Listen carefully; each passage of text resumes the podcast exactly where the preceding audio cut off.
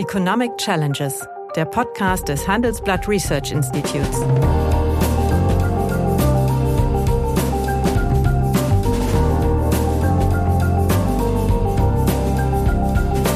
Bert Rürup, der Chefökonom des Handelsblatts, diskutiert mit Michael Hüter, dem Direktor des Instituts der deutschen Wirtschaft, wöchentlich aktuelle wirtschaftliche Herausforderungen für Deutschland wie für die Weltwirtschaft. Das ist natürlich ein Verhalten, das ist, hat mit, mit Verantwortung nichts zu tun. Das ist billiger Populismus, aber kann dazu führen, dass die Branche sich überlegt, ob sie deshalb noch in Deutschland bleiben kann. Fakt ist ja auch, bereits heute werden im Ausland von deutschen Herstellern mehr Autos produziert als im Inland. Ja, hallo, guten Morgen, meine Damen und Herren. Hallo, mein lieber Freund. Ja, lieber Bert, auch mein Gruß zurück. Ja, in der vergangenen Woche am 7. September öffnete die diesjährige IAA erstmals in München und nicht mehr in Frankfurt. Diese Messe stand ganz unter dem Zeichen der Elektromobilität, war aber, was die Anzahl der Kfz-Aussteller angeht, abgewogen und vorsichtig formuliert, ein Schatten ihrer selbst. Ausländische Hersteller fehlten weitgehend. Dafür waren die Anbieter von E-Bikes sehr präsent und deswegen nennt sich diese Messe auch äh, das größte E-Bike-Event Europas. Und traditionsgemäß eröffnete die Bundeskanzlerin diese Ausstellung mit äh, dem folgenden launig hintersinnigen Satz. Ich darf zitieren. Ich wundere mich, wie die IAA überhaupt jemals in einer anderen Stadt als München stattfinden konnte. Nun ja, also äh, meine Frage an dich, warum ist diese Messe ein Schatten seiner selbst geworden. Das ist doch sicher kein Zufall. Ja, Bertha glaubt, ich greifen mehrere Dinge einander. Einmal ändern sich Messekonzepte grundlegend. Das ist nicht mehr so, dass man die großen Events macht. Dann war der Standortwechsel gewünscht. Man wollte eine Trennung von der Fachmesse und der Öffentlichkeit. Man wollte in die Städte hinein. Man wollte auch deutlich machen, dass alternative Mobilität oder neue Mobilitätsformen dann auch so greifbar werden. Dann schließlich äh, ist das global noch unter den Bedingungen der Pandemie zu sehen, wenn du dir man noch anschaust, wie schwer es ist, aus den USA herzukommen oder umgekehrt in die USA zu fliegen, ja, früher dann ist das auch noch ein Teil des Schattenwurfs. Ne? Ja. Und das ist natürlich schon auch noch ganz erheblich. Es bleibt aber die Leitmesse. Und ich denke, das Spannende ist ja für Deutschland vor allen Dingen, du hast es angedeutet in deiner Frage, wie diese Transformation zu anderen Antriebssträngen, also einmal die Elektrifizierung, dann die Automatisierung des Fahrens und die Vernetzung des Fahrens, das heißt die Datennutzung, die ja zu anderen Steuerungsmöglichkeiten führt, wie das letztlich die deutsche Automobilwirtschaft prägt. Und da ist es vielleicht für die Hörer auch nochmal interessant, den Ausgangspunkt zu markieren. Wir sind ja im Augenblick ein bisschen geprägt von einer doppelten Belastung oder dreifachen Belastung der Automobilwirtschaft. Sie hat ganz besonders gelitten in der Pandemie.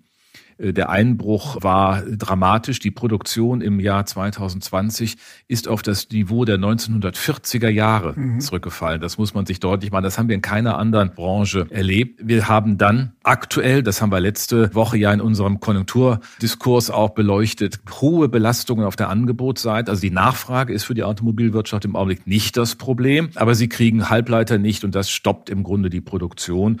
Und das bringt sie ganz besonders nochmal aktuell wieder in einen Rückschlag. Und dann ist natürlich die Frage der Klimaneutralität. Ähm, insofern ist das eine sehr doppelte äh, oder eine mehrfache dreifache, äh, dreifache ja. Herausforderung. Und man muss sich immer wieder klar machen, diese Branche ist für die deutsche Wirtschaft weit über den eigentlichen Automobilbereich bedeutend. Ich will das mal an zwei, drei, vier Ziffern vielleicht deutlich machen.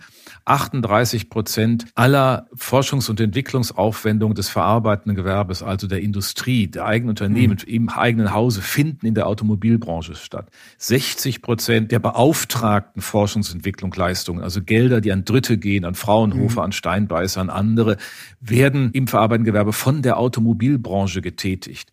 Im Jahr 2017 waren ähm, über 47 Prozent der Patente aller Patentanmeldungen juristischer Personen in Deutschland aus der Automobilbranche. Im Jahr 2005 waren es 30 Prozent. Also es zeigt nur einmal an diesen wenigen mhm. Zahlen zur Innovationsleistung, welche Bedeutung diese Branche für mhm. Deutschland hat. Und sie ist halt letztlich in der deutschen Wirtschaft breit aufgestellt. Wir haben im Grunde 118 von 400 Kreisen in Deutschland, die von der. Automobilbranche mehr oder weniger stark geprägt werden. Das macht klar, jenseits all der konjunkturellen Dynamik mhm. oder Veränderung, das ist strukturell in keinem anderen Land so verankert und so breit aufgestellt und damit auch für die Frage von Einkommen und Beschäftigung relevant. Ja, das äh, könnte natürlich in jeder Hochglanzbroschüre der Automobilwirtschaft gestanden haben. Aber ich versuche. Ja, aber die Fakten sind ja erst einmal. Fakten, meine, das ist ja erstmal eine ganz nüchterne Betrachtung der Realität. Eine, eine Bestandsaufnahme äh, in ein Verbrennungszeitalter. Wir ja. sind ja jetzt dabei vor dem Hintergrund eben der Umstieg zur Elektromobilität, mhm. der, glaube ich, in keinem großen Industrieland so zügig vorangeht wie in Deutschland. Wie mhm. würdest du, also ich mach mal die Gegenposition, die mhm. Zukunft des Produktionsstandorts ja. äh, Deutschland bewerten? Nämlich Fakt ist ja auch, bereits heute werden, meines Wissens nach, im Ausland von deutschen Herstellern mehr Autos produziert als im Inland. Und ich wage mal die Prognose, angesichts des sehr unterschiedlichen Tempos im Ausstieg aus der traditionellen Energieerzeugung wird sich dieser Prozess beschleunigen ist meines Ansichts. Das heißt, dieser schnelle und engagierte Ausstieg aus äh, mhm. der CO2-Belastung, der ja in der Sache fürs Weltklima ja. richtig ist, aber das Weltklima nicht schützen wird, mhm. angesichts mhm. unseres Emissionsanteils, wird eben die Differenzierung der Produktionsstandorte außerhalb beschleunigen. Deswegen glaube ich, dass ungeachtet dessen, was du gesagt hast, die Bedeutung der Automobilproduktion in Deutschland perspektivisch etwas abnehmen wird. Ja, das kann sein, aber das ist kein, keine Automatik, so wie du sie beschreibst. Ich glaube, man muss nochmal also ein paar Punkte klar machen. Die Strategie bisher, und das wird auch die Strategie nach vorne hin sein, mhm. hat zwei große Schlagworte. Das eine ist die Globalisierung der Produktion. Das deutest du ja. an mit den Auslandsproduktionsstandorten.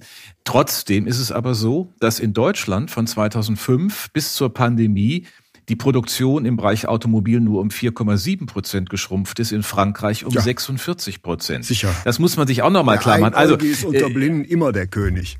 Äh, ja, aber das ist nicht der Einäugige. Also der Einäugige äh, würde nicht mehr fahren können und würde auch keine ja, neuen ja. Antriebstechnik entwickeln. Da musst du schon beide Augen offen haben und keine Schleukappen. Das zweite Stichwort ist äh, Premium-Strategie. Mhm. 70 bis 85 Prozent der Premium-Klasse wird äh, von deutschen Automobilherstellern bereitgestellt oder produziert. Und davon wiederum, also bei der Oberklasse, werden über 90 Prozent in Deutschland mhm. produziert, von den Kleinwagen 16 Prozent mhm. in Deutschland. Also das muss man immer sehen, denn Strukturwandel springt nicht, auch wenn sich das manche gerne wünschen, sondern er muss ja anknüpfen an den Produktionsbedingungen, die wir hier und jetzt haben. Und das haben wir uns auch deutlich angeschaut. Wo stecken denn beispielsweise schon die Potenziale für autonomes Fahren? 53 Prozent aller Patente weltweit für autonomes Fahren kommen aus Deutschland. Das ist keine schlechte Zahl, wie ich finde, und zeigt, dass von der Innovationskraft, die da drin steckt, hier eine Menge möglich ist. Für die Frage, wie der Wechsel in der in den Antriebssträngen sich dynamisch zeigt. Wenn du jetzt mal äh, schaust, wie in den USA äh, auf einmal äh, kalifornischer Standard europäischer Standard wird, was die Abgasnormen an bundesweiter Standard nicht europäisch, bundesweiter Standard wird, dann erkennen wir, das ist ja nicht etwas, was überall hinterherläuft, sondern wo andere Länder auch erkennen, dass sich hier Notwendigkeiten ergeben. Entscheidend ist aus meiner Sicht, ist das Technologie offen? Also werden wir weiterhin auch den Verbrennungsmotor für synthetische Brennstoffe weiterentwickeln und hocheffizient machen können? Oder glauben wir, es ist nur der batterieelektrische Antrieb?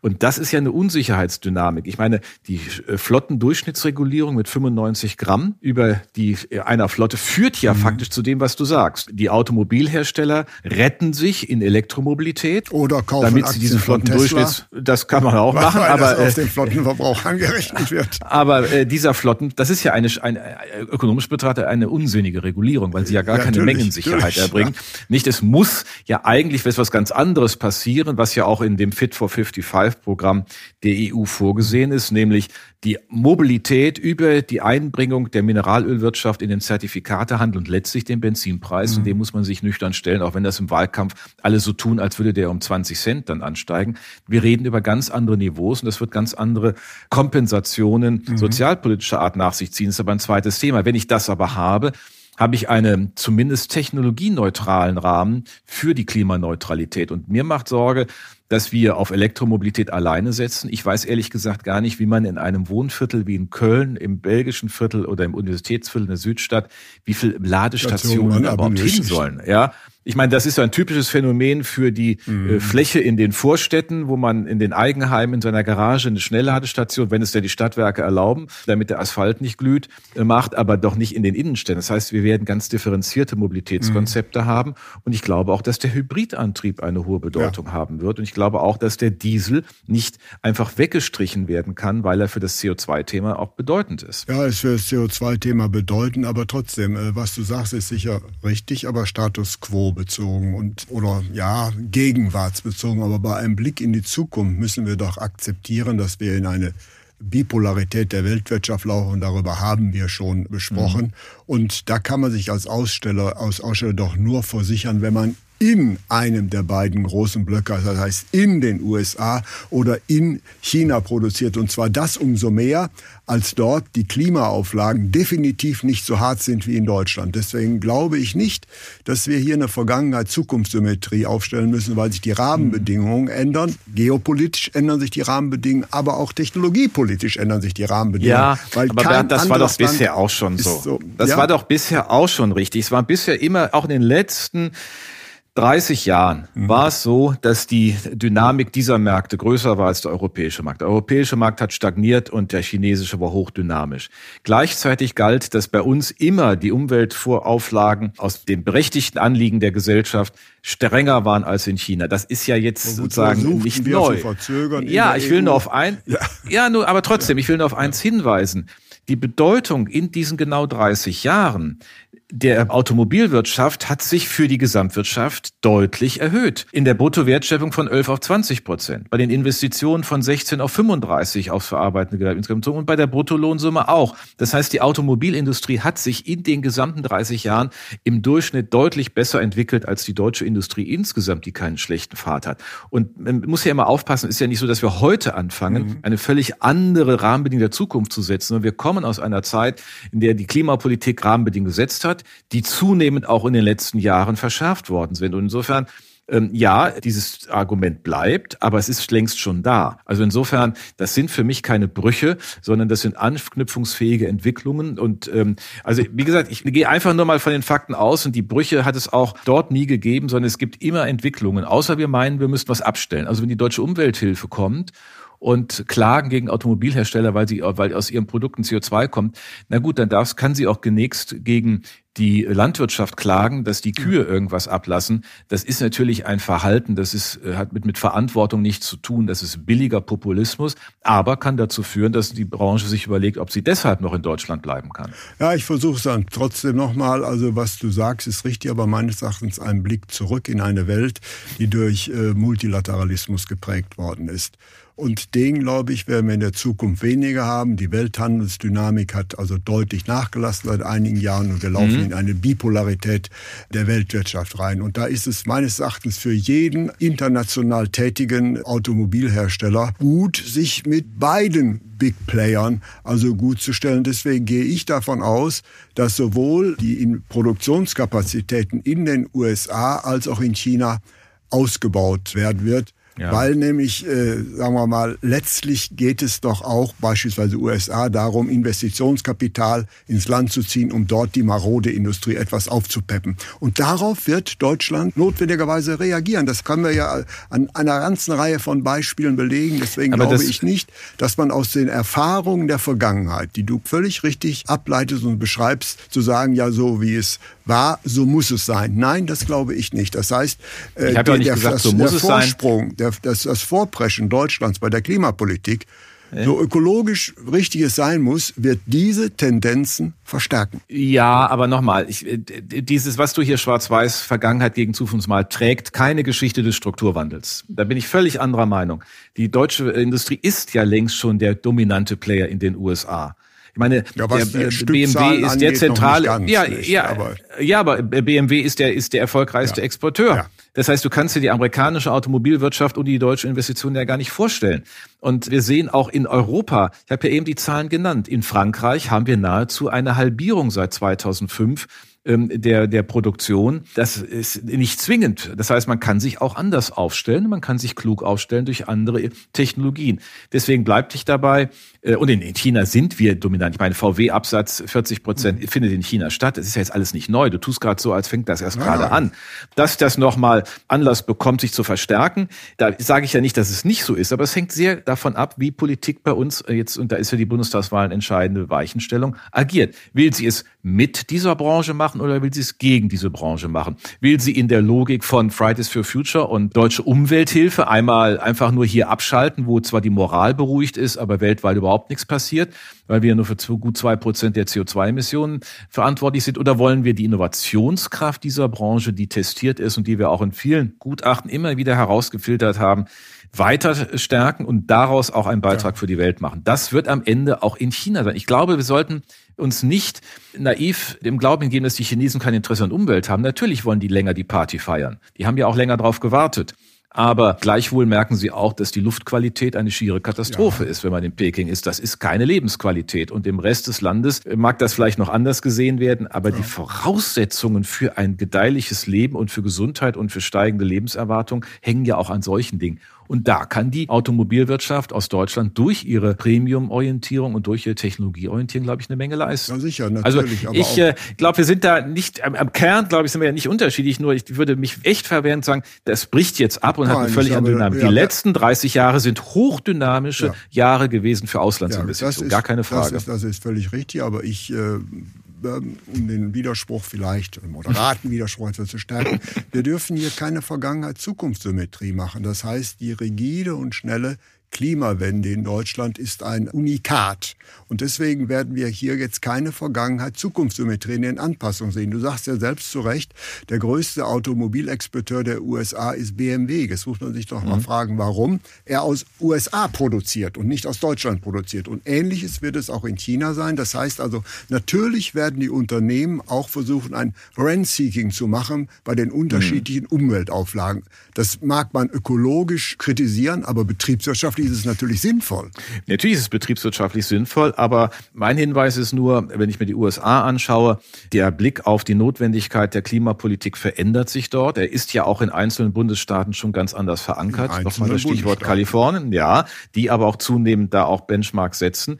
Also auch die USA werden sich dem nicht entziehen können. Und ja. das hat man ja auch beim Thema Diesel gesehen. Also sie wollen ja eigentlich auch saubere Technologien und sie wollen, dass die weiterentwickelt werden. Und deswegen glaube ich, ist für die USA sicherlich ein bleibt das ein interessanter Markt. Das ist auch gar keine Frage. Und wir haben gerade in, einem, in einer Studie für die Atlantikbrücke mhm. nochmal herausgefiltert, dass die USA natürlich in der Summe aller Aktivitäten, also Warenhandel, Dienstleistungshandel, äh, Direktinvestitionen, äh, Wissensaustausch viel bedeutender sind als China. Mhm. Das muss man sich auch ganz klar machen. Aber es bleiben halt auch äh, Gegeneffekte. Und in China bleibt der Gegeneffekt. Wie geht man damit um, dass in Produktionsstätten, die man aufmacht, man wieder Parteigruppen hat, dass der Zugriff der, der ideologisch, zunehmend ideologisch regressiven chinesischen Politik einfach auch Investitionen unter ein Risiko setzt, die vorher so nicht galten. Also es gibt immer auch andere Effekte. Und ich finde es hochspannend, dass der Bundesverband der deutschen Industrie jüngst ein Papier herausgebracht hat, genau zu der Frage, wie gehen eigentlich Unternehmen oder was, was ist eigentlich das Problem, wenn Unternehmen in illiberalen, diktatorischen Strukturen ökonomisch tätig sind. Also dieses moralische Dilemma, dieses ethische Dilemma zu markieren, das ist meines, äh, meiner Kenntnis nach das erste Mal, dass das in ein, von dieser Seite so fundiert behandelt wurde, auch deutlich zu machen, dass es Dilemmata sind. Die bleiben aber auch nicht weg, die werden immer stärker, denn dieser normative Konflikt dieser beiden Mächte, die du zu Recht sagst, zwischen USA und China nimmt zu. Und das wird nicht einfach nur so sein, dass wir da investieren und fröhlich irgendwas produzieren, sondern wir werden immer auch gefragt werden oder auch unsere Unternehmen werden mhm. gefragt werden, was macht ihr da eigentlich und wie macht ihr das? Mhm. Also da sind wir uns einig, dieser Konflikt wird zunehmen. Wir sind vielleicht tendenziell unterschiedlicher Ansicht, welche Auswirkungen das für die deutsche Automobilwirtschaft hat. Aber Letztlich kommt ja noch etwas anderes hinzu. Der Umstieg zur äh, Elektromobilität wird natürlich die von dir beschriebene hohe Beschäftigungsintensität dieser Branche beeinträchtigen. Meines Wissens arbeiten etwa zurzeit eine Million äh, Arbeitnehmer im Dunstbereich äh, der Automobilwirtschaft. Also korrigiere mich, aber das ist so etwa. Deutlich mehr. Ja, deutlich, deutlich mehr. Wir haben, wir haben, wenn du dir nämlich mal Hersteller, Zulieferer, ja, um, Serviceunternehmen. Um, um, um, besser. na, du, ja. Ich will nur die Zahl ja. nennen. Drei, über drei Millionen. Ja, das ist aber jetzt sehr weite Kreise, wenn man alle die mit hinzunimmt. Okay. Ja, aber, ja, aber ja, sorry, die, die, die anderen Antriebstechniken haben ja Auswirkungen ja. auf Handel, auf Werkstätten, auf Tankstellen. Das musst also, du einfach mitsehen. Also Produktionsnah sind es 1,2 Millionen. Das wollte ich auch sagen. Das ist die, die Zahl, die ich im Kopf habe. Und genau. diese Zahl wird äh, durch den Umstieg zur E-Mobilität deutlich zurückgehen.